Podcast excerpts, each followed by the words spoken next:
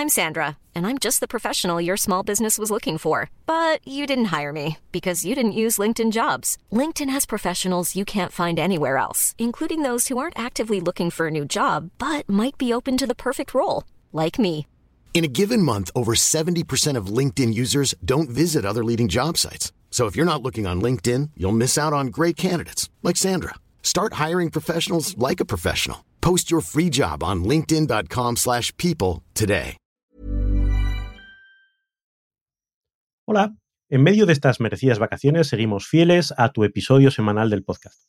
Así que durante los meses de julio y agosto podrás disfrutar de la escuela de verano gracias a los patrones de Kenso Círculo. Ocho capítulos donde reseñaremos los libros clave de la efectividad personal y que si tú también quieres apoyarnos y recibir estas reseñas a lo largo del año, puedes hacerlo uniéndote a Kenso Círculo.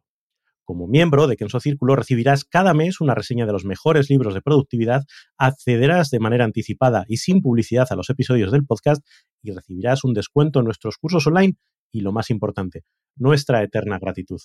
Así que te esperamos en kenso.es barra círculo y disfruta de la reseña de esta semana.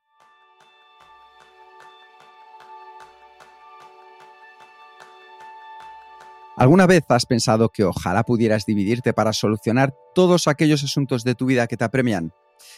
Pues debes de saber una cosa, no sería una buena idea. Vivimos más que una vida un tsunami, un aluvión diario de correos electrónicos, proyectos, redes sociales, mensajes y reuniones que demandan toda nuestra atención y nos estresan a diario. ¿Y a qué nos lleva esto? A resultados mediocres, a incumplir plazos, a tener menos dinero y más preocupaciones. Así que, ¿quieres incrementar tu productividad en el trabajo? ¿Mejorar tu estilo de vida y tu economía? ¿Quieres sentir la satisfacción de mantener hábitos efectivos y disfrutar de más tiempo para ti, para tu familia, para tus amigos? Pues ese es el tema principal del programa de esta semana, más bien de este mes, donde vas a aprender cómo generar más resultados haciendo menos cosas de la mano del libro Lo Único, de Gary Keller y Jay Papasan.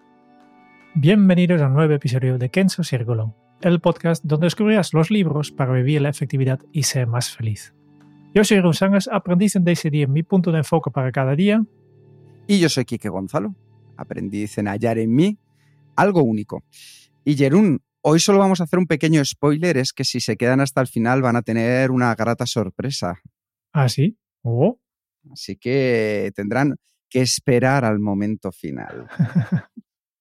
Muy bien, pues vamos con el libro Lo Único, Jerún, un libro que tú nos recomendaste, Sí. un libro acerca de la importancia del foco, de la atención, de priorizar en algo único. Así que, ¿qué vamos a encontrar en este libro, Jerún? Pues solo una cosa.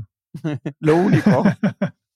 El, el libro básicamente se puede re- resumir en, en una frase, que ya veremos después, pues una pregunta que, que los autores nos han preparado y después explican por qué eh, esta pregunta es tan importante para enfocarte en una cosa y cómo hacerlo y cómo hacerlo en la práctica y qué, qué no hacer y, y todo esto. Pero al final se trata de solo una frase. Este es un, un, un libro que se puede efectivamente resumir con solo una frase. Pero después obviamente hay todos los detalles que explican. En cuanto a los autores, el, Gary Keller y el Jay Papasan, no los conozco muy bien. Yo creo que, es curioso que han incumplido un poco su propia regla, porque me parece que vienen del mundo de- del inmobiliario, son empresarios, y además de tener este, esta empresa, o varias empresas incluso creo, que se dedica pues esto, a formar emprendedores, y además de esto, han convertido también este libro en, como de lo único en una de sus mu- muchas empresas que, que tienen. ¿no? Por tanto, es un poco sobre, sobre estas dos personas. Y la verdad es que es un libro que hoy más que nunca, Jerún, al leerlo yo creo que es una filosofía que va a encontrarse de frente con la filosofía con la que vivimos en la sociedad, de tanta abundancia, de querer llegar a todo, de alcanzar todo, de pensar que todavía podemos dar mil veces más. Aquí nos vamos a centrar en solamente lo único que, como muy bien decías tú, es en el fondo enfocarnos, yo creo que en parte en, en nuestro propósito, ¿verdad? En permitir cómo podemos encontrar ese para qué que llevamos dentro y que desde ahí lleguemos a los lugares correctos después. Sí, sí, al final ya, ya, explican, ya explican un poco lo, lo, que, lo que pasa, porque yo, yo pues, también cuando cogí este libro pensé, vale, perfecto, eh, me parece muy interesante de enfocarme en lo único, pero mi vida es mucho más complicado, ¿no? Pero por suerte, el, como ya he visto, el, la vida de los autores también es bastante complicado y aún así, pues sacan muchos beneficios de esta regla del, del único. Fernando, vamos al, un poco al, al, libro. Al comienzo, que es lo único que en el a, al comienzo nos habla de lo único, del efecto dominó y que el éxito nos va dejando pistas. Así que, Jerún, cuéntanos un poquito más acerca de qué es lo único. Lo único, aquí directamente abren con este, esta frase, esta pregunta, ¿no? que, que ya, ya, he dejado caer, que se resume todo el libro. La pregunta que, que ellos recomiendan que te haces es, ¿qué es lo único que al hacerlo todo lo demás se vuelve más fácil o innecesario. Esta es la pregunta. Te lo repito otra vez porque es muy importante. Sí. ¿Qué es lo único que al hacerlo todo lo demás se vuelve más fácil o innecesario? Esta es un poco la, la, una pregunta que te ayuda a enfocar y, y, y también pensar en, en un poco en, en, largo plazo. Esta es un poco la idea, ¿no? De, hey, eh, no todo es, todo, todo es igual de importante, ya veremos después, pero al final el, expliquen que los resultados extraordinarios se determinan directamente por lo estrecho que se puede hacer su enfoque. Cuando más enfocado, enfocado es sin solo una cosa, más resultados extraordinarios tienes. Y si intentas hacerlo todo, pues al final no vas a, llegar a ningún sitio. De hecho, Jerún, una de las cosas en las que muchas veces hacemos énfasis en el podcast o en los talleres es que necesitamos hacer menos para obtener más efecto en lugar de más cosas que al final lo único que redunda es en sí e, efectos secundarios, pero no de la misma potencia.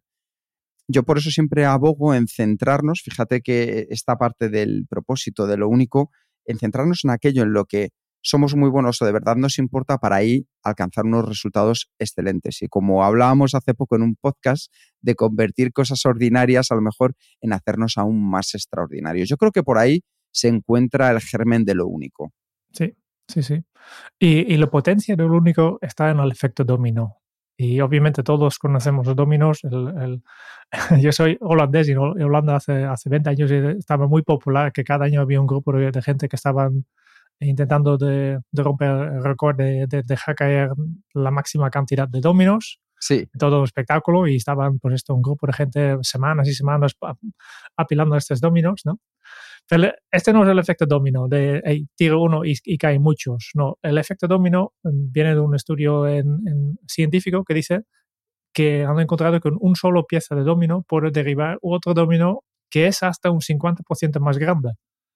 Y esta es la parte interesante. Yo empiezo con un, una pieza pequeña y puedo dejar caer otro más que es 50 más grande, etcétera, etcétera. Y por tanto, si yo empiezo con un dominó normal que tiene unos 5 centímetros, el décimo que dice ella si de casi tan alto como Peyton Manning, y no conozco Peyton Manning, pero supongo que es un deportista americano. ¿no? De... Es un quarterback, es un quarterback recientemente retirado, pero que ha ganado varias veces la NFL. Efectivamente, pero un, un hombre grande, el décimo Fuerte. ya, ¿no? El décimo piedra ya, ya está. El número 18 ya, ya estamos al nivel del, de, de, la torre inclinada de Pisa. El número 23 ya pasa el Torre Eiffel. El número 31 que ya estamos, hemos pasado más de un kilómetro por, por encima de, Mount, de Mount Everest y con domino número 57 vamos de, casi a la, a la luna. Este, wow. es, este es el poder de incrementos así de, hey, cada, cada pieza puede derrumbar una pieza 50% más grande y por tanto en muy, con muy pocas piezas pues en, tendrás un efecto muy grande. ¿No? Y por tanto la idea es que tú encuentras el primer domino en tu caso y tírala para hacer todo lo que haces en el futuro más fácil o innecesario. Esta es un poco la idea. La idea no es hacer solo una cosa y una vez y ya está, sino hacerlo de forma secuencial, continuando, continuando haciendo y haz lo correcto y luego haz lo siguiente correcto. Y de aquí sale el éxito. Me encanta esta metáfora, Jerón, porque explica muy bien que si tiramos la pieza correcta hacia la dirección correcta, entonces todo cae en cascada. Los éxitos que nos van a llegar, la forma en la que vamos a trabajar, no significa que la vida vaya a ser más fácil, lo que significa es que vamos por el camino correcto alcanzando unas metas volantes que nosotros mismos nos hemos marcado. Y ahí es donde entra esta tercera parte del comienzo, que después de explicarnos Gary Keller lo único, el efecto dominó, habla de que el éxito nos va dejando pistas. Porque al final, si pensamos, las empresas más exitosas son conocidas por hacer una cosa y hacerla realmente bien. Es decir, si nosotros, por ejemplo, pensamos multinacional grande de deporte, pues nos vendrá a la cabeza Nike o Adidas. Si pensamos en el café, nos vendrá a la cabeza Starbucks. Y ahí hay una cosa que ya es interesante, que yo he hilado aquí, Jerún, y es que nadie triunfa solo. Es decir, al final todos tenemos una persona que significa más para nosotros o que fue la primera en influir, en capacitar, en dirigir, en administrar, ya sea nuestra empresa, ya sea nuestra vida. Y estaba pensando en el ejemplo de Starbucks, Jerún, porque el CEO que llevó a Starbucks a convertirla en lo que es hoy, en conocerla como la gran multinacional del café, fue Howard Schultz. Y él no fue el fundador de Starbucks. Él fue una persona apasionada por el café que conoció a otros locos que querían en Estados Unidos, pues en vez de tomarse ese café que aparece, que te viene la camarera con esa jarra, que es un café aguado que apenas sabe a nada, pues llevar una cultura de un café mejor. Y él fue el enamorado de esa idea y consiguió llevar Starbucks de algo que no era suyo a convertirlo a ese éxito mundial. Al final es entender muy bien las consecuencias del éxito.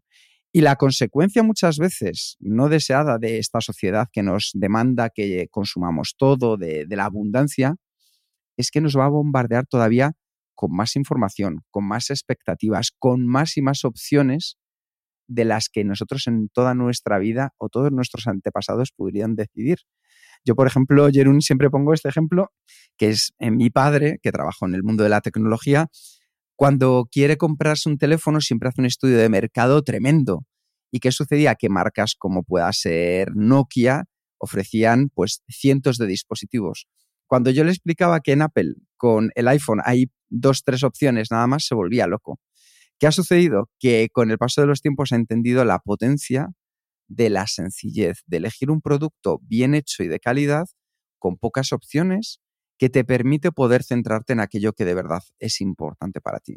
Y esto lo podemos encontrar, como decíamos antes, en muchas empresas. Es decir, Starbucks se centra en hacer café, Nike se centra en el deporte. Aquellas que intentan abarcar absolutamente todo tienen problemas. Igual nos pasa a nosotros como seres humanos. Cuantas más opciones tenemos de elegir, más nos cuesta. Si no, ¿qué nos cuesta más? ¿Elegir en un menú del día o elegir en un menú de un restaurante chino? Efectivamente, día es mucho más fácil, eh, mucho más rápido, mucho más eficiente, ¿no? Y nos permite centrarnos en alimentarnos. Sí, sí, aunque a veces pensamos que es mejor tener más opciones. Siempre tenemos la tendencia de, vale, más es mejor, ¿no? Y este para mí me lleva a la segunda sección de este libro, que se llama Las mentiras, ¿no? Ahora que, que ya hemos entendido qué es lo único, van desmontando, van, desmontando este libro poco a poco todas estas excusas casi de, no, no enfocarte en lo único, ¿no? Empezando con la mentira de todas las cosas importan por igual. y de aquí hay una frase muy potente que dice, la igualdad es mentira. Las cosas no son igual, ¿no? Todo es discrecional. Y esto ya sabemos, porque especialmente en la efectividad hemos hablado mucho, mucho, muchas veces de temas, ¿no? Cuando cuando todo parece urgente e importante, pues al final deja de ser urgente e importante. Solo, solo puede haber una prioridad. Si todo es prioritario, deja de ser prioritarios. Eso es. Y esto se refleja bastante en nuestras vidas, ¿no? Muchísimas personas, pues, no tienen una, una, lista de tareas pendientes que establecen realmente las prioridades que tú tienes, sino utilizamos la manera, la bandeja de entrada de correo, por ejemplo, para detectar cómo, qué vamos a hacer cada día. reaccionamos sobre lo que hay, porque para mí todo es esto, ¿no? Y al final, pues esto, ya sabes, el, correo electrónico, la bandeja de entrada está lleno de cosas sin importancia o casi sin importancia que hacemos para pasar por prioritario, ¿no? Claro. Y si hacemos todas estas tareas en el orden que las recibimos, pues trabajamos muy, con muy poco proactividad. Estamos reaccionando y no estamos siguiendo nuestro camino, ¿no? Y al final, lo que, lo que nosotros llevamos ya muchos años eh, enseñando, ¿no? Que es, eh, hey, eh, deja de, de, de, estar pendiente todo el día de bandeja de entrada y enfócate en, en, tus tareas que tú has decidido de forma proactiva en, qué debes hacerlo. ¿no? Clasifica el correo, pero después cierra el correo y, y enfócate en esto. Y aquí también explico otro, otro clásico que seguramente ya conocéis, el principio de Pareto, ¿no? principio 80-20, no voy a explicarlo, eh, pero sí que, sí que me parece interesante lo que él llama el pareto extremo, que dice, vale, pues si tú tomas el, 20% del 20% del 20%, entonces ya encuentras tu única cosa, ¿no?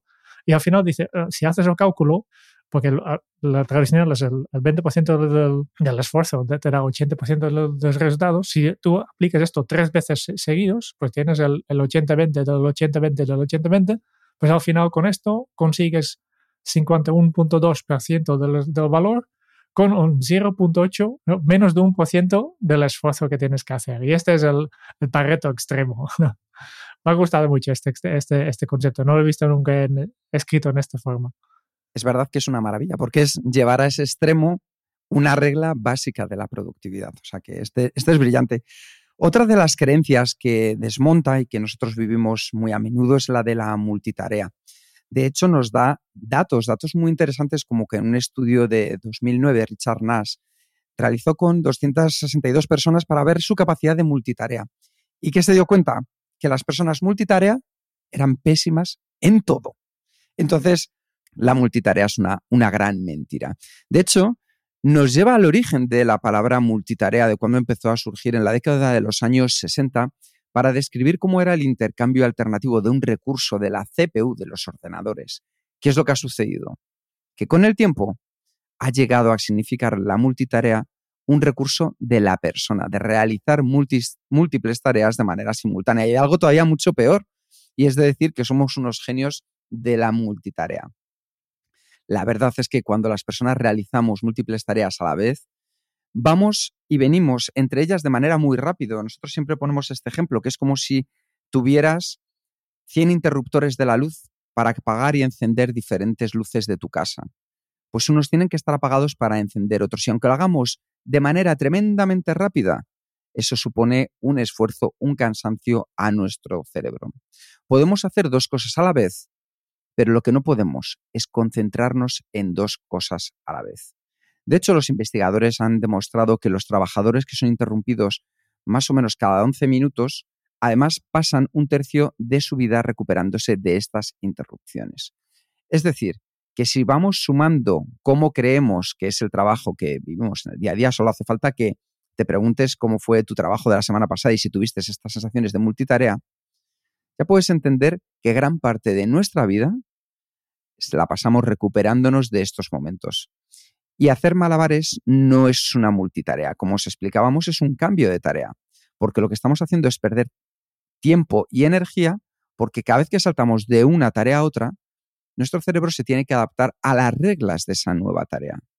Y se puede estimar que perdemos el 28% de una jornada laboral a la ineficiencia de la multitarea. O sea que venimos condenados en cierto modo a que ya casi un cuarto de nuestra vida laboral, lo que viene siendo dos horas, vamos a estar dedicándolas a recuperarnos de la ineficiencia de la multitarea.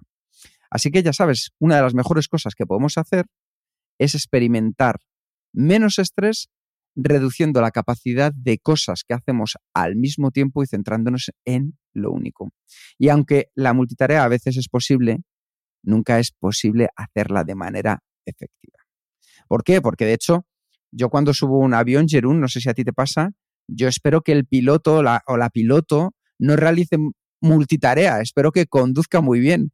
O si voy al hospital porque nos tienen que operar, toquemos madera, yo espero que el cirujano solo esté pensando en cómo hacer de la mejor manera posible esa operación, porque de lo contrario, ¿qué pasaría con esa multitarea?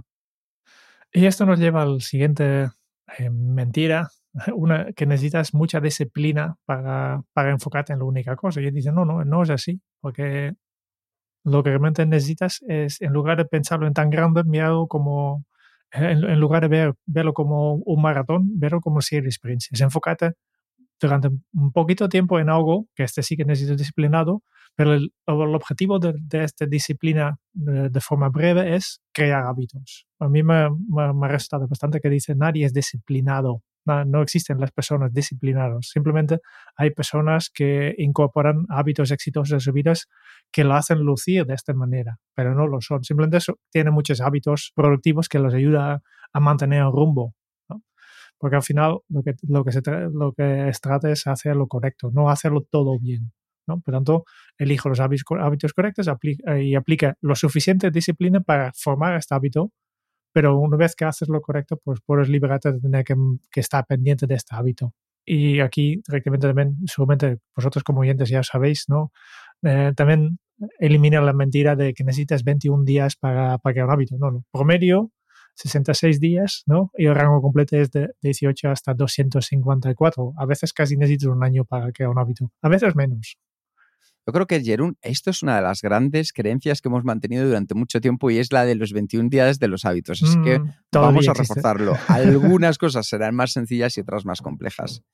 Y después pasamos a algo maravilloso que es la fuerza de voluntad y pensar que es algo que siempre va a estar disponible. Y no, porque la verdad es que la fuerza de voluntad es un recurso limitado, aunque lo podamos renovar. ¿Qué significa eso? Que si, por ejemplo, yo quiero ganar una batalla a través de mi fuerza de voluntad, pues a lo mejor gano esa primera batalla utilizando mi fuerza de voluntad, pero disminuye las posibilidades de ganar la siguiente. ¿Qué quiero decir con esto? Que si yo quiero empezar un nuevo hábito como salir a correr y el primer día tiro de fuerza de voluntad, es probable que el primer día salga a correr. Pero ¿qué va a pasar? Que el segundo se me va a resistir un poco más, el tercero más, y si sigo tirando de fuerza de voluntad, al final terminaré probablemente perdiendo esa carrera a largo plazo de disfrutar haciendo running. Así que es muy importante reponer con tiempo de inactividad. Y aquí nos habla Gary Keller sobre todo de la importancia que puede tener también la comida con la fuerza de voluntad, que es algo que nosotros hablamos mucho en los talleres, porque el cerebro, que constituye una uh, pequeña parte, por así decirlo, de lo que es nuestro cuerpo, es decir, una cincuentaveava parte de nuestro cerebro, requiere una quinta parte de las calorías, de la glucosa que nosotros consumimos en nuestro día a día. Así que entiende una cosa, que la mayor parte de nuestra actividad ocurre en la corteza prefrontal, esa parte exterior que hemos desarrollado con los años y donde se da la concentración, la memoria, la resolución de problemas, los impulsos, y eso consume mucha energía. Nosotros debemos de entender cuál es la mejor forma de ir recuperándola para mantener nuestra capacidad y nuestra fuerza de voluntad. De hecho, una de las cosas que nos cuentan en el libro es un estudio de la escuela de Stanford y que analizó 1.112 audiencias de la Junta de Libertad Condicional. ¿Qué sucedía? Que aquellos jueces que escucharon los argumentos y tuvieron seis minutos para tomar una decisión, ¿qué es lo que se encontraban? Que solo habían tenido dos descansos, uno para el bocado matutino y otro para un almuerzo tardío. Pues esto es muy curioso. Podía ser liberado, las posibilidades de ser liberado alcanzaron un máximo del 65% justo después de los descansos y se reducían a casi el 0% a última hora del día. ¿Qué nos quiere decir esto? Pues que probablemente cuando nosotros estamos más cargados de energía es el momento de hacer aquellas tareas más importantes. Si al final las vamos procrastinando, dejando para el final cuando tenemos más, menos energía en todos los sentidos, la respuesta por defecto de nuestro cerebro va a ser que no, que ya está cansado. Así que tú piensas simplemente cuáles son tus respuestas predeterminadas a última hora del día. Netflix sí, Netflix no. Tomarte una bolsa de patatas sí o no. Entonces es muy importante entender que perdemos nuestra fuerza de voluntad no porque pensamos en ello, sino porque no pensamos en ello. Y ahí es donde nos cuentan que hay dos tipos de fuerza de voluntad, la de hacer y la de no hacer. Así que recuerda, recuerda esto, aquellas cosas que ponen a prueba tu fuerza de voluntad.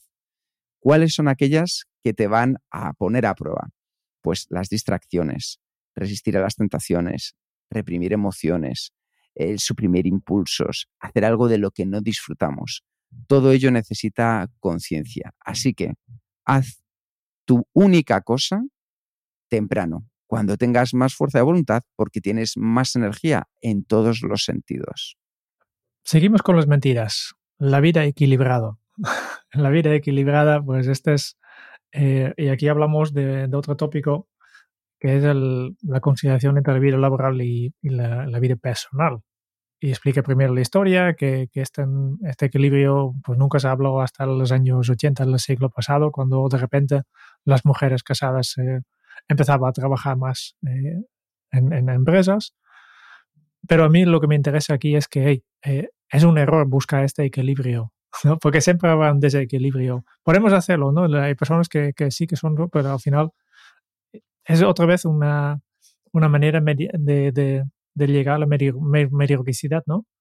Que si intentas hacer un poco de trabajo, un poco de vida y mantener todo, todo controlado, te quedas por, por, por lo seguro, ¿no? Y no te, lo, lo, donde realmente em, empieza la magia es cuando vas al extremo. El extremo en tu trabajo, también el extremo en los extremos en tu vida. ¿no? Esfuérzate y haz algo extra. Pero este seguramente durante un tiempo va a coste del, del otra área de, de, tu vida. ¿no? Por tanto, hay que, hay que hacer un poco un contrapeso de, de, de esto y aceptar, pero pues si yo me enfoco durante un pequeño periodo a mi trabajo para hacer algo extraordinario, extraordinario con mi trabajo, pues mi, mi vida personal va a sufrir un poco.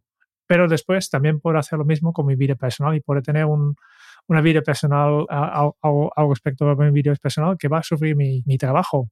Y al final dice, bueno, pues son, eh, es, es, cuestión de hacer este, este ejercicio, de, de mantener, mantener todo en, en, en, equilibrio, pues no, no tenemos que hacerlo, tenemos que aceptarlo, pero ojalá, porque es como hacer malabarismos con, con estas pelotas, ¿no? Eh, al final hay, hay, algunos pelotas como los de trabajo, que son de goma, y cuando dejas caer los recuperan, pero hay algunos también, como la familia, la integridad, que están hechos de vidrio. ¿eh? Por tanto, no de, puedes dejarlos caer nunca. Y al final, pues eso, esto, el, una vida extraordinaria es un acto de contrapeso, de buscar, no, no intentar de, de mantenerlo siempre equilibrado, pues siempre aceptar estas, diferencias y ir navegando. Eso es. Y antes de pasar a las tres verdades, nos queda la última mentira. Y es que lo grande es malo. Eh, es decir, y fíjate que en esta Jerún, no sé tú, pero aquí ya me, esta sí que me rascó un poco más, ¿no?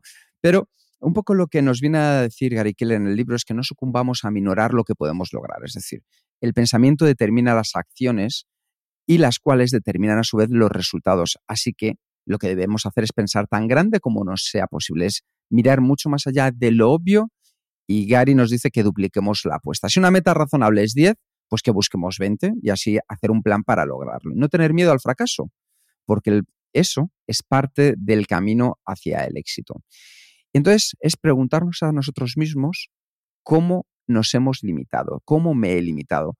Aquí, Jerún, yo siempre tengo un pequeño comentario que es decir que, muy bien, podemos duplicar, podemos hacerlo más grande, podemos pensar en cosas extraordinarias, pero siempre desde el punto de vista de poder alcanzarlas, de poder trabajar en ellas y quitarnos limitaciones, que eso me parece muy bien, pero no marcarnos objetivos imposibles porque eso nos termina llevando hacia la frustración. De acuerdo, de acuerdo. Efectivamente, este, esta pregunta de, cómo, cómo poder hacerlo más grande, que, te ayuda a pensar un poco y de romper tus creencias limitantes, ¿no?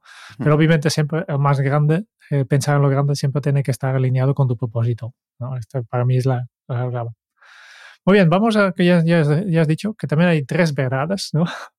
tres verdades. El, que, que curioso para, para dedique casi más tiempo a desmontar mitas que, que, en explicar las cosas, pero al final pasa otra vez a, a hablar de las cosas positivas, ¿no? De, de esta pregunta esencial que, hay, que, que, que ha lanzado el inicio, la pregunta de lo único, ¿no? Y básicamente lo que, lo que explica y que va, va un poco li, liado al, al, al lo que has comentado antes, Kike, de lo grande es malo, ¿no? Porque mm, básicamente lo que, lo que explican aquí es la calidad de cualquier respuesta está directamente determinada por la calidad de la pregunta. Cuanto mejores son las preguntas que te haces, pues mejores eh, respuestas tendrás, ¿no? Y este es un poco el valor de esta pregunta de, hey, este, ellos han pensado mucho y han pensado, esta es la mejor pregunta para ayudarme a pensar también en la, en la grande, ¿no? De, no, y, y, se puede aplicar en diferentes, en diferentes niveles. Yo puedo pensar, hey, ¿qué es la un, lo único en, en, mi vida? Pero también puedo pensar, ¿qué es lo único hoy? ¿Y qué es lo único para ahora mismo? Y este, después ya miramos un poco más, pero la pregunta básicamente te ayuda a, a determinar cuál es primer, la primera pieza de dominó que, que tiene que caer. Efectivamente. Y ahí pasamos a la siguiente verdad, que es el hábito del éxito. Y la idea es que podemos aplicar esta pregunta a todas aquellas áreas de tu vida que tú consideres esenciales. Tu vida espiritual, tu vida personal, tus relaciones, tu trabajo, lo que tú consideres. Hazte esa pregunta para cada una de tus áreas y en la respuesta, como bien decía Jerún, vamos a encontrar mucha información. ¿Qué podemos hacer para ello? Cinco pasos para que lo conviertas en un hábito. Primero, aceptemos el concepto y vamos a entender bien qué nos quiere decir con esa pregunta. Es decir, ¿cuál es la única cosa que si yo mañana me dedico a ella en mi parte, por ejemplo, espiritual, me va a hacer que consiga tener más éxito, consiga alcanzar más objetivos? El segundo paso, ponerlo en práctica. y es repetirnos y hacernos esa pregunta cada mañana pensando en hoy yo qué podría hacer para, cuál es la única cosa que podría hacer para que me ayude en mi vida espiritual. Después vamos a ir poco a poco haciéndonos la pregunta, generando un hábito de modo que podamos tener acceso a todo su potencial. ¿Por qué? Porque cada día vamos a ir abriendo nuevas puertas y esas puertas nos llevarán a lugares mayores. El cuarto paso es que nos marquemos una serie de recordatorios que nos ayuden a poder conseguirlo. Y por último, vamos a pedir a, vamos a reclutar apoyo, por así decirlo. Vamos a pedir ayuda a nuestra familia, a nuestros amigos, a nuestros compañeros de trabajo, porque ellos influyen de manera tremenda en cada una de esas áreas. Pues, ¿cómo puedo reclutar su apoyo para mejorar, por ejemplo, como decíamos en este caso, en mi vida espiritual una vez que ya me he respondido a cuál es lo único que tengo que hacer para mejorar? Esa sería la segunda verdad, que sería el hábito del éxito.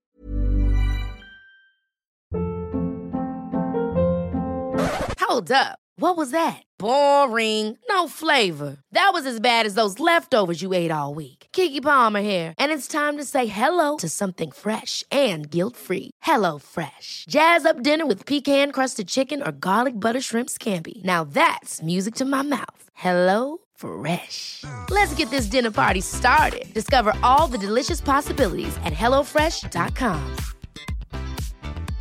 Imagine the softest sheets you've ever felt. Now imagine them getting even softer over time. That's what you'll feel with Bowl and Branch's organic cotton sheets. In a recent customer survey, 96% replied that Bowl and Branch sheets get softer with every wash. Start getting your best night's sleep in these sheets that get softer and softer for years to come. Try their sheets with a 30-night guarantee. Plus, get 15% off your first order at bowlandbranch.com. Code BUTTERY. Exclusions apply. See site for details. Y con esto ya pasamos al camino a las grandes respuestas, ¿no? De cómo debería ser la respuesta. Y primero nos, nos presentan un matrix de, de 2x2, que nos gusta mucho, que, es un libro de autoayuda, sino un matrix de 2x2, ¿no? Y aquí, pues clasifican las preguntas, por un lado, si es eh, grande o pequeño, y el por el otro eje eh, explicado si es algo, una respuesta amplio o una respuesta específico. Y lo que básicamente indican es que las mejores respuestas siempre están grandes pero muy específicos. ¿no? Hay que pensar lo grande, pero hay que ser muy específico. Aquí están los mejores. ¿no? Después también eh, tiene tres categorías de respuestas, básicamente pensando un poco en la, en la cantidad, cómo de fácil es de, de, de encontrar una, una, respuesta correcta y cómo de fácil es de, de preguntar una, una, pregunta potente, ¿no? Y dice, vale, pues hay tres tipos de, de respuestas. Hay unos que son realizables, que, vale, pues esto es una, una, tarea, una, una, acción, una única cosa que, vale, lo puedo hacer fácilmente. Después hay las respuestas de estiramiento, como, yo, como digo, que es, vale, pues me tendré que esforzar un poco, pero mira, si me esfuerzo, lo conseguiré. Y finalmente están, eh, está la zona de posibilidad. De, no sé cómo hacerlo, pero técnicamente seguramente es posible, pero no tengo ni idea cómo llegarlo. Y estos son los realmente que, tenemos que buscar. ¿no? Otra vez pensando en lo grande. Porque al final lo que dicen es si queremos resultados extraordinarios, mmm, tendrás que salir de tu zona de confort y también buscar, eh, buscar estas respuestas. Tampoco, hay que inventarlo tú mismo. Eh, tú ya has mencionado las personas en tu entorno. Aquí hablan de, los mentores y más que nada de, libros como mentor. Utilizar un libro como mentor porque es una excelente manera de obtener respuestas de alguien que ha logrado ya lo que tú esperes lograr. ¿no? También en Internet, obviamente, hay muchas respuestas a las preguntas. ¿no? Pronto investiga un poco y busca las soluciones y, y esta te ayuda también a ampliar un poco tu, tu visión y encontrar respuestas un poco en, en, la zona que son grandes específicas y dentro de la, la categoría del de posibilidad. Eso es. Y con esto ya pasamos a una nueva sección dentro del libro que ya nos acerca al final. Uh -huh. Y es donde encontramos una potencia muy grande, los resultados extraordinarios. Y en ella, Gary Keller nos dice que la fórmula para alcanzar nuestras metas es vivir con propósito, vivir con prioridad y vivir con productividad, que son como las partes sumergidas de un iceberg. La punta que rebasa el agua es una pequeña porción y el iceberg tenemos que entender que está conformado por todo lo que se encuentra debajo de la superficie. Por ejemplo, una empresa puede confiar en las utilidades como un resultado visible, que eso es la punta del iceberg. Resultado visible de sus fuerzas impulsoras, de la profundidad y de la solidez que mantiene con, por ejemplo, sus empleados. Entonces, ¿qué es lo que vamos a trabajar? Vivir en tres aspectos. Primero, vivir con propósito, que en eso sabéis que es algo que hemos hablado de ello mucho, así que lo vamos a pasar un poquito por encima, pero es entender hacia dónde vamos y aquella brújula que es importante para nosotros. Porque nuestro propósito, ya sabéis que establece también, nos ayuda a establecer prioridades. Y las prioridades, a, a su vez, determinan la productividad. El entender nuestro propósito nos va a dar una claridad para llegar más rápido, nos va a dar convicción en las decisiones que tomemos y nos va a ayudar a tomar decisiones más rápidas. Así que ese sería uno de los aspectos, que es vivir con un propósito.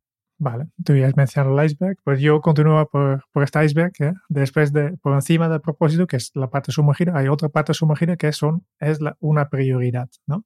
Y habla específicamente de vivir con una prioridad, ¿no? Y explica aquí una historia que yo he leído también algunas veces sobre el origen de esta palabra prioridad, que, que, que viene del, primera vez salía en el, siglo XIV y viene del latín prior, que significa primero, ¿no? Y, simplemente era eh, la, la, cosa que más eh, te importaba, ¿no? Y era una prioridad. Y siempre ha sido eh, utilizado en singular hasta el siglo XX, cuando cuando hemos degradado básicamente el, significado de, la palabra prioridad y ahora significa algo que importa. Y podrás haber miles de prioridades, ¿no? Pero al final no es mentira, no hay una máxima prioridad ni, ni, niveles múltiples, solo hay una cosa que es lo más importante, ¿no? El ejemplo que siempre digo que es, vale, pues si te llega una, una llamada que tu hijo o tu, tu, pareja está, ha tenido un accidente, está, se están llevando al hospital, esta es tu prioridad. La prioridad es que yo dejo caer todo de mis manos y voy a, dar atención a esta prioridad, nada más. También muy importante que, que un poco de, del, un concepto que es el descuento hiperbólico, que es un término muy, muy técnico por una cosa que, que, es fácil de entender, que dice, bueno, cuanto más lejos está una, una recompensa en el futuro, menos será la motivación inmediata para lograrla, ¿no? De, mira, si, por ejemplo, si encuentras eh, cinco céntimos en la calle, ¿no? ¿Tú lo recojas? Yo, por supuesto. Si lo encuentras, sí, porque son cinco céntimos, ¿no? Sí, sí. no, si miras la inversión de tiempo, si dices, vale, pues yo sé, yo sé que, que mañana en tu calle habrá, habrá alguien que deja caer 5 céntimos. ¿Tú bajarías mañana por la calle para buscar estos 5 céntimos? 5 céntimos, Jerún, a ver, de aquella manera, ¿vale? Son los mismos 5 céntimos, ¿no? Pero no, e, e, es, es, exactamente lo mismo, ¿no? Y por tanto, lo que está más lejos de nosotros parece menos importante. Damos menos importancia a, a, las cosas que están lejos y damos mucho más importancia a nuestra, nuestra mente a, a, lo que tenemos aquí, aquí ahora, ¿no? Y por tanto, lo que, lo que explique la técnica de, de, poner metas, de fijar metas, de establecer prioridades o de, de, lanzar planes, ¿no? Es simplemente pensar en primero en lo grande, que es una cosa que me gustaría hacer en, en el futuro, ¿no? Otra vez puedes repetir la misma pregunta, ¿no? ¿Cuál es la única cosa que me gustaría conseguir algún día, ¿no? Entonces, pues, acercarlo un poco más. De, vale, pues, eh, basado en este, este, este objetivo para algún día, ¿cuál es la única, lo única, una única cosa que yo puedo hacer en los próximos cinco años? Después pasas a un año, al mes, al, a la semana, al, día y al final ahora mismo, ¿no? ¿Cuál es la única cosa que yo puedo hacer ahora mismo para eh, basándome en, mi, en, mi, objetivo diario. No simplemente desglosarlo eh, de, de, algún día a cinco años, a un año, al mes, eh, a semana, a diario, a hora. También puedes poner trimestre de medio. ¿eh? No, hace falta que, que, tienes objetivos o cosas fijadas para todos estos niveles, pero la idea es desglosarlo. ¿no? Establecer metas para, al final, que, que lo traslades a algo que, que, ahora es importante. ¿no? la razón que ellos explican que porque la mayoría de las personas nunca se acercan a sus objetivos simplemente porque no han contactado eh, estos objetivos a algo que pueden hacer hoy o algo que pueden hacer por la mañana directamente y qué necesitan realmente hacer, cuál es la acción concreta para alcanzarlos. Y al final, el, también importante en estos casos, que cuando hablamos de, objetivos, es, es, el proceso, es mucho más importante en el resultado. Si te fijas demasiado al, al, resultado, pues tiene, no te motive.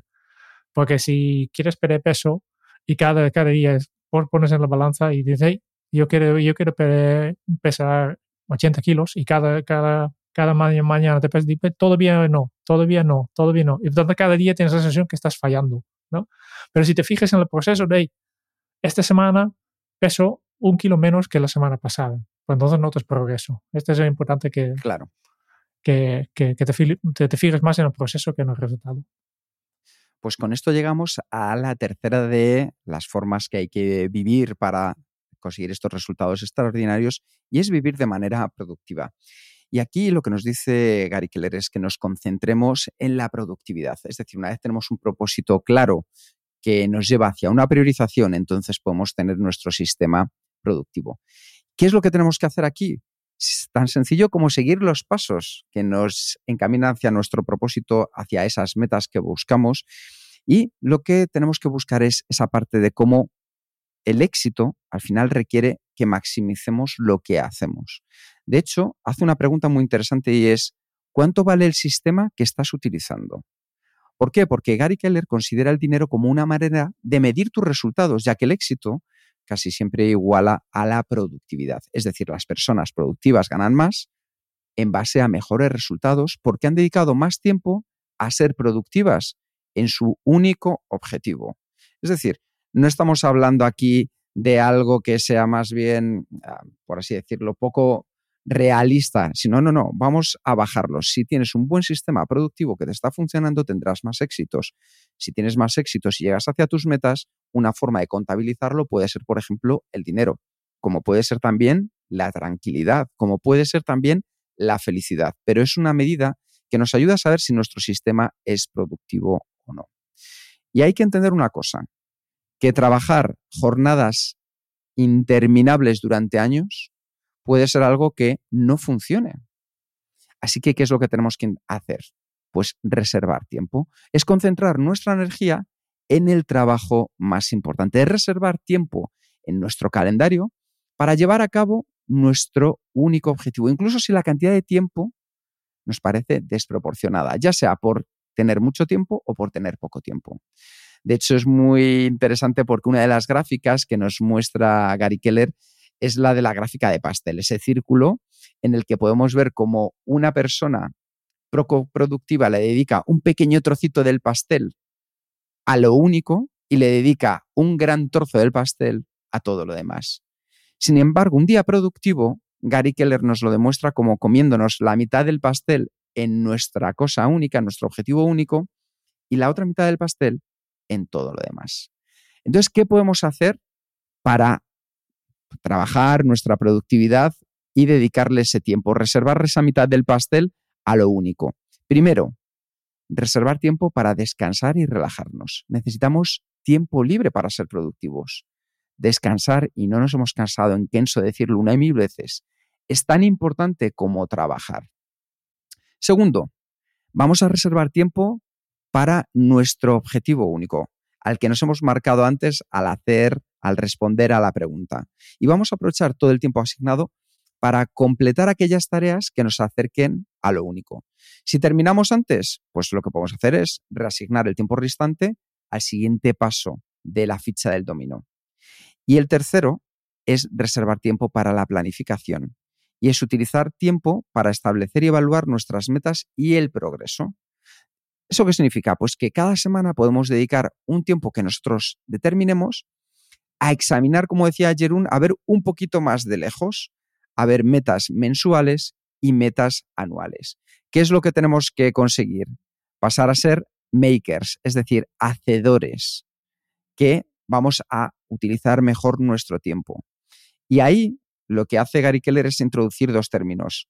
Las horas de maker, que es las horas en las que estamos creando, y las horas de manager, que son las horas en las que estamos administrando. Así que recuerda, para lo único vamos a reservar tiempo de descanso, tiempo para ese objetivo único y tiempo para la planificación. De esta manera viviremos de manera más productiva para conseguir esos resultados extraordinarios. Ya tenemos la pirámide con, completa, ¿no? ya tenemos el propósito, las prioridades y la productividad, que obviamente aquí hay muchas técnicas más. Y vamos a tres compromisos para conseguirlo. Los tres compromisos son muy fáciles, los voy a, hablar muy breve. Primero, el compromiso es seguir el camino de maestría. Y maestría no es un, otra vez, no es un objetivo que si no es el camino mismo, ¿no? El camino, la maestría que decía que en todo lo que haces das lo mejor que tienes para competir lo mejor que puedas en tu trabajo más importante. Este es, para, este es la maestría. ¿no? Aquí en, eh, seguramente has escuchado de la regla de 10.000 horas, que para esto ya hablamos con Raúl en, en, este episodio sobre, eh, sobre la práctica deliberada, que vale mucho la pena, hablamos mucho más de este tema, pero al final este es el camino de, de la maestría, la práctica deliberada. ¿no? Eh, el otro compromiso es pasar de ser un emprendedor a, a, hacer las cosas con propósito. El emprendedor básicamente hace las cosas según van, eh, según van, van apareciendo, ¿no? Lo que, lo que nos viene de forma natural y esta hace que habitualmente llegues a un, un límite de que, de que puedes conseguir, porque hay un, un límite natural, porque tú haces lo que, lo que te viene de forma natural y al final pues ya verás que no, no llegues más lejos. Pero si actúes desde, desde tu propósito, mmm, sabrás que hay, hay, un propósito más allá de yo, lo que a mí me viene de forma natural, salgo de mi forma, de forma de confort y entonces paso a ser eh, la vida con, con propósito. Y el tercer compromiso es el de rendir cuentas, de accountability, como dicen los, eh, los americanos, ¿no? Tú puedes ser productiva, tú puedes ser el autor de tu vida o por, también puedes ser la víctima de, de, ella. Y tú eliges de cuál es la, la, la actitud que quieres tener, ¿no? De, y, y, obviamente ellos recomiendan que cojas la mentalidad de, de, ser responsable, de buscar soluciones, de no intentar controlar lo que no podemos controlar, lo que está fuera de, de tu zona de, influencia o tu zona de, control y buscar soluciones para esto. Y, y, también buscar personas que te hacen irresponsables, ¿no? Buscar este, también este compromiso externo. Y con esto pasamos al penúltimo de los capítulos que nos habla acerca de los cuatro ladrones. Aquí Gary Keller ha, ha caído, Jerún ha caído en la trampa de, lo, de, de, los cuatro ladrones, que siempre lo excusamos en los demás en vez de responsabilizarnos nosotros. Y fíjate que justo venimos de la zona de control, ¿verdad, Jerún? Uh -huh, sí. Pero nos no, habla... De nosotros. Que dependen de nosotros. Entonces nos habla de cuatro ladrones y utiliza cuatro consejos para protegernos de estos ladrones de la productividad. Y el primero es aprender a decir que no. Ya sabéis, cuando decimos sí a algo, estamos diciendo no a otra cosa. El segundo es aceptar el caos. Aceptar el caos que acompaña a toda búsqueda de la grandeza, esos momentos en los que podemos tener miedo acerca de lo que habrá detrás, de salir de nuestra zona de confort donde estábamos cómodos, agustitos, calentitos y a ver qué vemos allá más lejos en el horizonte. Pues no, vamos a aceptarlo y vamos a disfrutar de ese camino. El tercero es cuidar los malos hábitos que muchas veces tenemos con la salud respecto a una alimentación adecuada, el ejercicio, cómo todo ello nos lleva a un alivio del estrés, dedicar tiempo para la familia y para dormir, que es clave. Y el último de estos cuatro ladrones es el entorno, cuando no es compatible con nuestros objetivos. Entonces lo que tenemos que hacer es crear un ambiente que apoye nuestras metas, rodearnos de las personas que de verdad van a sumar en este camino. Esos serían los cuatro ladrones y cómo poder actuar ante ellos. Y ya vamos terminando el, nuestro viaje por eh, este libro y también el último capítulo se llama El viaje, en que explico un modelo de, vivir en lo grande y es muy fácil, son cuatro pasos. Primero tienes que apuntar tus ingresos actuales. Después, paso dos, multiplicarlo por un número aleatorio, cualquier número vale, ¿no? 2, 5, 7, es igual. Y pregúntate luego, en paso 3, si tus acciones actuales te llevarán a este número en los próximos 5 años. Y si lo hacen, pues sigue duplicando hasta que no lo hagan, ¿no? Y al final tienes un objetivo que, que marcar y, y, entonces viene la, la, la, respuesta es ¿qué tengo que hacer para conseguirlo? ¿vale? Es un, un ejemplo aplicado a, a, los ingresos, que no es mi, mi ejemplo favorito, ¿no? Pues simplemente otra vez pensar de, que ya hemos hablado antes de hey, si, si, que, si sales de tu zona de confort, si, si realmente piensas en lo grande, pues tendrás que buscar otro tipo de soluciones, porque lo, lo que estás haciendo hasta ahora no te va a llevar a, a, hacia donde quieres llegar. Y como último, vive tu, tu vida sin arrepentimientos. Eh, hay un, aquí un libro de, de Bonnie Ware que, que, ha estudiado, ha hablado con gente que estaba a, a, a punto de morirse y preguntando, hey, ¿qué lección has aprendido? ¿Qué, ¿Qué, te gustaría haber cambiado en tu vida? Y hay cinco arrepentimientos que, que siempre salen y, y, los autores pues explican, de, tener, estos cinco en, en, cuenta porque es importante que no caes en este porque podemos aprender de estas personas que han ido por delante de nosotros, ¿no? Cinco principales arrepentimientos de, de, los moribundos son, primero, ojalá me dejará eh, ser más feliz. Ojalá me hubiera mantenido en contacto con mis amigos. Ojalá hubiera tenido el valor de expresar mis sentimientos. Ojalá no hubiera trabajado tan duro. Y ojalá hubiera tenido coraje de vivir una vida fiel a mí misma y no la vida que otros esperaban de mí. Pues con esto ya, ya terminamos casi el libro. Hay uno, un capítulo más que no vamos a hablar, simplemente es una colección de, de preguntas, ¿no? que básicamente es eh, que se llama Pone Mache tu, tu, idea única, con básicamente la misma pregunta aplicado a, a miles de, situaciones, para ayudar un poco que no tienes que pensar tanto en la pregunta, que lo puedes copiar este, este capítulo y luego pues dedicar tu, tu capacidad de celebrar la, a la respuesta, que es mucho más importante. Bueno, Jerún, ya que estamos, te pregunto, estilo y valoración de lo único de Gary Keller y Jai Papasan. vale, estilo. Eh, es un libro breve, que de hecho tenía que, que, que, que una semana después de, de haber grabado, grabado, el último eh, episodio de, de, la reseña, pues ya tenía leído el libro y por tanto ahora he tenido que volver a revisar mis notas. Porque lo que sí que me ha quedado, lo que sí que me ha quedado es la pregunta. La pregunta que era muy claro porque repetí tantas veces y de hecho eh, lo he ido a incorporar en mi rutina matutina, que ahora cada mañana me, me, hago esta pregunta de, de, cuál es lo único que, que al hacerlo me hace la, todo, todo el resto más, más fácil o innecesario, ¿no? Um, es un libro fácil de, de, leer, la estructura. A veces hay algunas partes que se repiten, que, que vuelven, ¿eh? por tanto, todavía podría ser un poco más, más breve todavía, pero yo creo que para... Más único. más único. Pero en general es fácil de leer, lo escribe muy bien el Gary L.J. Eh, muchos, muchos ejemplos, muchas anécdotas, eh, dibujitos, eh, el, estilo visual también me gusta mucho. Y, yo creo que el mensaje de, de, hacer esta pregunta de qué es lo único y enfocarte en esto, de pensar en, en, lo grande, de, de, de, salir fuera de zona de confort, de todo lo que este con, conlleva, pues hay un valor eh, enorme en este libro, en este, en realmente, y, y, y, lo saben vender esta idea, ¿no? Este un poco de, eh, por tanto, para mí, si tengo que valorar el libro, yo pondría un cuatro y medio. Pues voy yo, que va a ser muy similar, Jerún. Creo que es un libro, primero, que, como bien decías tú, se lee rápido, porque se nota que vienen de un mundo profesional, van directos al grano.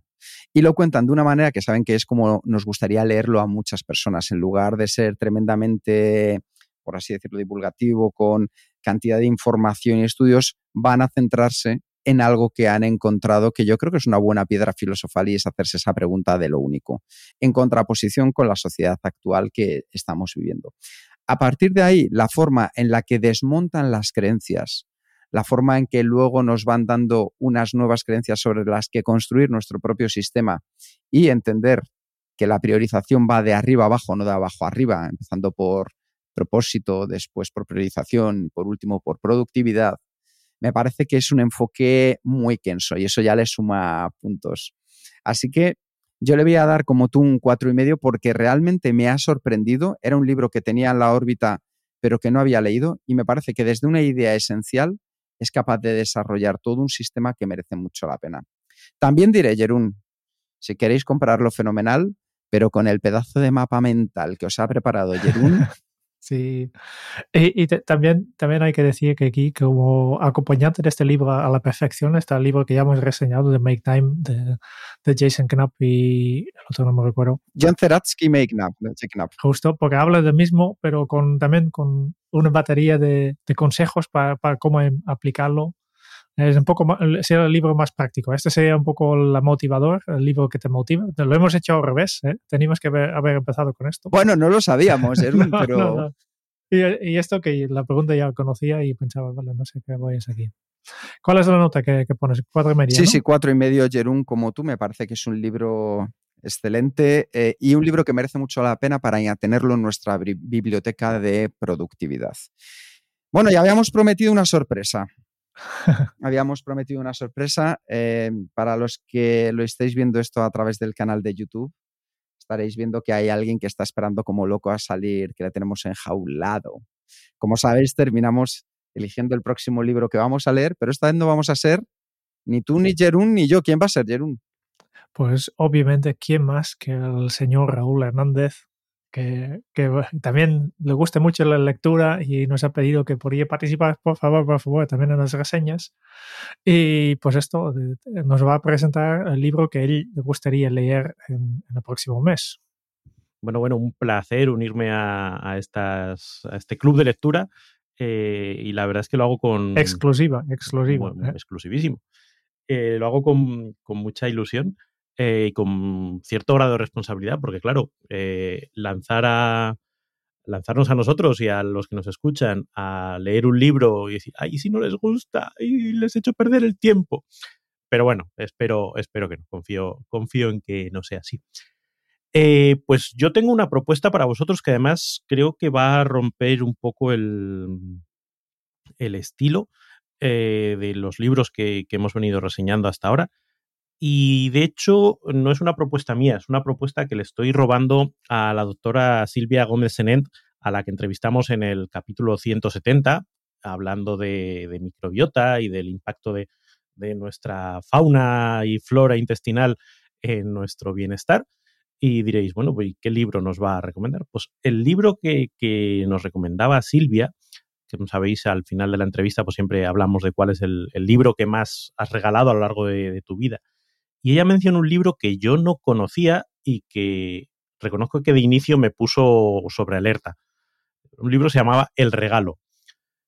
Y claro, eh, así escrito me sonaba mucho a otro libro del que yo no tengo muy buena opinión. Oh, espera, espera, espera, espera, espera, que yo creo que puede ser algo que esté, o sea, el secreto. O, la pluma, y lo que sea, oh. lo que fuere. Pero digamos que me, me puso un... Dije, uy, pero claro, la conversación con, con Silvia, aparte de su perfil pues, científico y, pues parece una persona sensata y con, ideas claras, y, me ha generado curiosidad el, leer eh, eh, este libro. Entonces, este es el libro que propongo, que propongo explorar durante estas semanas. Es un libro escrito por, por Eloy Moreno, eh, que también escribió o saltó a la fama por escribir un libro que se llamaba, lo tengo por aquí, El bolígrafo de gel verde, que, nace con esa, con esa idea básica de que, oye, nos centramos mucho en señalar los errores y convendría que de vez en cuando, pues, fortaleciéramos las cosas que hacemos bien y nos centrásemos en eso más que en las cosas que hacemos mal, que eso puede ser una, idea muy, muy interesante. Y, es, tiene un formato de novela, con lo cual no, se aleja del ensayo más o menos técnico, más o menos con, con ideas y estudios y anécdotas, y tiene un formato narrativo. A ver qué sale de ahí. Seguro que cosas muy buenas. Pues todos, también oyentes, ¿no? A leer este libro, el regalo, dejamos el enlace en, las notas del programa, así te, interesa leer con nosotros y así también a ver si cuando revisa, reseñamos este libro que tienes las mismas opiniones, las mismas lecciones que nosotros, o tal vez tienes que aportar algo diferente. Si este es el caso, deja tus comentarios, obviamente en, en la plataforma que estás escuchando el podcast para que nosotros también queremos saber tu opinión. Pues vamos a por ello, vamos a por ello con muchas ganas de esta recomendación que nos ha hecho Raúl. Esperamos que disfrutéis de este gran regalo. Para nosotros teneros siempre aquí es nuestro mejor regalo. Muchas gracias por escuchar el podcast de Kenso. Si te ha gustado, te agradeceríamos que te suscribas al podcast, lo compartas en tus redes sociales o dejes tu reseña de 5 estrellas para ayudarnos a llegar a más oyentes. Y si quieres conocer más sobre Kenso y cómo podemos acompañarte a ti, tu equipo o tu organización en el camino hacia la efectividad personal, puedes visitar nuestra web kenso.es. Te esperamos la semana que viene en el próximo episodio del podcast de Kenso, donde Raúl, Kike y Jerún buscarán más pistas sobre cómo vivir la efectividad para ser más feliz. Y hasta entonces, ahora es un buen momento para poner en práctica un nuevo hábito Kenso. Pregúntate, ¿qué es lo único que al hacerlo todo lo demás se vuelve más fácil o innecesario. Nos escuchamos pronto. Chao.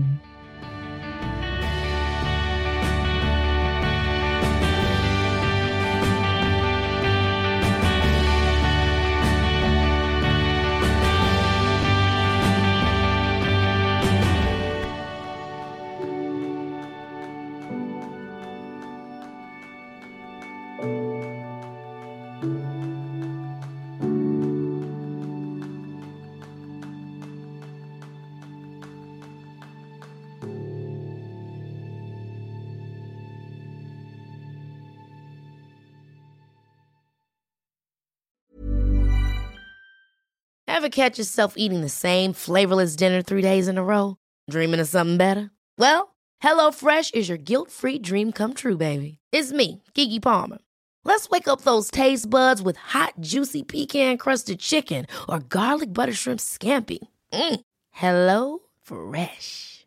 Stop dreaming of all the delicious possibilities and dig in at HelloFresh.com.